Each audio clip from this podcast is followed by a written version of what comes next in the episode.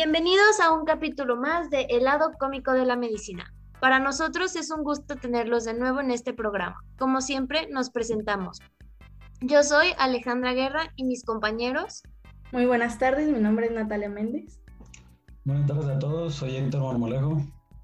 Yo soy Mariano Alcántar, buenas tardes. Hola, yo soy Sara López, bienvenidos amigos. Y bueno, el día de hoy nos complace recibir a la doctora Perla de Teresa, ginecobstetra, quien nos compartirá una divertida historia de un caso de BPH. Pero primero, ¿qué es el BPH? Bueno, se trata de un virus de ADN de doble cadena y no tiene envoltura. Este es uno de los, bueno, es el principal causante del cáncer cervicouterino y se caracteriza por formar las verrugas que, que observas en las gentes que lo padecen. Muchas gracias, Mariano. Ahora pasaremos a la historia de la doctora Perla. Adelante. Bueno, muchas gracias a todos por la invitación y padrísimo la introducción que dio aquí el eh, Marcelo, ¿no? Sí. Bueno, bueno, yo quería platicarles un poco de cómo yo he vivido esto del BPH en mi carrera profesional. Yo inicié mi carrera hace ya aproximadamente 30 años y de hecho uno de mis primeros casos fue uno que me marcó a mí muchísimo. Y, fue cuando yo todavía tenía mi consultorio en Zapotranejo y bueno, fue una paciente que tenía, de hecho, la misma edad que yo, en, ese tiempo ella tenía 30 años y, tenía ya cuatro hijos. Y me acuerdo perfectísimo que en la consulta ella llegó con sus dos hijas chiquitas, la mayor de, seis, de 8 y la más chiquita de 6. Y bueno, la paciente me llegó con un papá Nicolau positivo para BPH, venía un poco pues asustada, ¿no? Y realmente vino, vino a mi consulta pues para corroborar el diagnóstico y bueno, yo procedí a hacer una colposcopía y efectivamente encontramos un cáncer in situ y de hecho es uno, un cáncer que pues está en la última etapa de ser curable. El tratamiento es un poco, pues es una histerectomía, ¿no? Es una cirugía. Y a mi sorpresa, la paciente accedió rapidísimo. De hecho, a la semana, ella y yo ya estábamos en el quirófano. O sea, te, te cuento, muy movidas las dos, ¿eh? la verdad. Y, lo que a mí me sorprendió mucho es que ella, más que hacerlo por ella, lo, hacía por sus hijos, para no dejarlos solos. Y es que, la verdad, como pacientes, queremos escuchar lo que queremos escuchar. Un diagnóstico como BPH o cáncer cervicuterino, la verdad, dan miedo.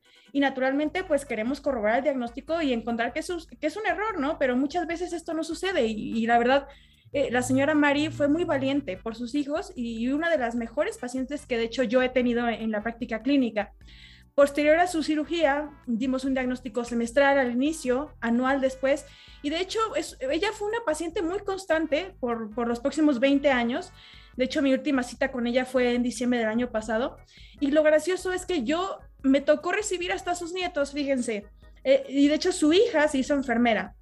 Y la verdad, yo quiero compartir con ustedes que de ella aprendí una cosa muy, muy importante, y es que una decisión puede salvar vidas si la paciente pues no hubiera hecho nada o se hubiera ido con el miedo eh, de, su diagnóstico y, con el miedo de no iniciar el tratamiento, estoy segura que el virus le hubiera ganado.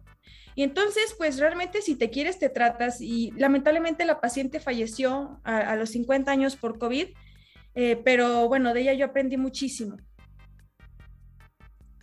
Wow, doctora, muchas gracias por, por la historia. A mí me gustaría hacerle una pregunta. Eh, a la hora de darle el diagnóstico, este, ¿usted la motivó a tomar cierta decisión o fue simplemente de ella? Y qué bueno que recibió a, sus nietos. Ay, muchas gracias, muchas gracias. Disculpe, la, pregunta que me haces, perdón, andaba aquí ya en mi telenovela y no, no te escuché bien. ¿Me la puedes volver a repetir, por favor? Sí, cuando diagnostica a la paciente con BPH, eh, usted menciona que una decisión puede cambiar vidas. Eh, ¿Usted este, ayudó a la paciente a tomar esa decisión o simplemente la tomó ella por, por ella sola? Pues claro, como médico tú quieres de alguna manera apoyar en la decisión a los pacientes, pero al final del día es, la decisión es del paciente. Y de hecho es justamente lo que me, gusta resaltar de este caso, que ella fue la que tomó la decisión, la que tomó la iniciativa de ya iniciar rápidamente el tratamiento para, para no dejar solos a sus hijos y verlos crecer. Y, efectivamente, ella falleció siendo abuela y con, con muchos nietos. Doctora, y una pregunta adicional. Este, A ver, dime. como el, el, medio de contagio de la paciente en este caso? Y si hubo algún tipo de tabú acerca en este tema con ella.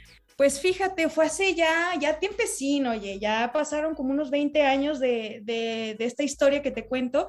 Y pues sí, en su momento todo esto de, de las relaciones sexuales no protegidas era un gran tabú. Y por, por, la historia clínica de la paciente, sí, me imagino, ella era una paciente joven y ya tenía cuatro hijos, sí había iniciado su, su vida sexual a tempranas edades y bueno, de alguna manera pues eh, explicar ese diagnóstico tan temprano de cáncer cervicuterino en, la paciente, ¿no? Doctora, yo le tengo también una duda. Además de la valentía de la señora Mari por iniciar su tratamiento, ¿qué es lo que más rescataría de esta historia? Pues que hay que ser valientes, hay que ser muy valientes porque actualmente como paciente muchas cosas dan miedo, muchos diagnósticos dan mucho miedo porque uno no sabe si, se va, si va a salir de, la situación o no. Y, yo, yo lo que más aprendí es que si tú te quieres y tú quieres a tus seres queridos, uno trata de hacer el mayor esfuerzo por salvar su vida, por salvarte a ti, para, acompañar más a, esas personas que tú quieres. Y mi consejo para todos los que escuchan aquí su famoso programa, pues es eso, que no tengan miedo y que, y que tomen decisiones acertadas, porque como pueden ver, una decisión pues, puede salvar vidas.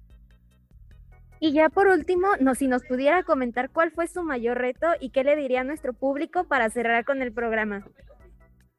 Pues muchas gracias. Eh, pues el, gran reto pues fue darle seguimiento. Oye, 20 años no son, no son pocos, pero la verdad lo hice con muchísimo gusto. Yo a la señora la conocí muy bien y bueno, hasta mi comadre podría decir que, era ella para mí. Bueno, realmente no, ¿eh? sería una violación a la relación médico-paciente, omitamos eso, pero disfruté mucho de su compañía. Pero siempre es un reto llevar un diagnóstico por tanto tiempo y, y seguimiento a los pacientes, ¿no?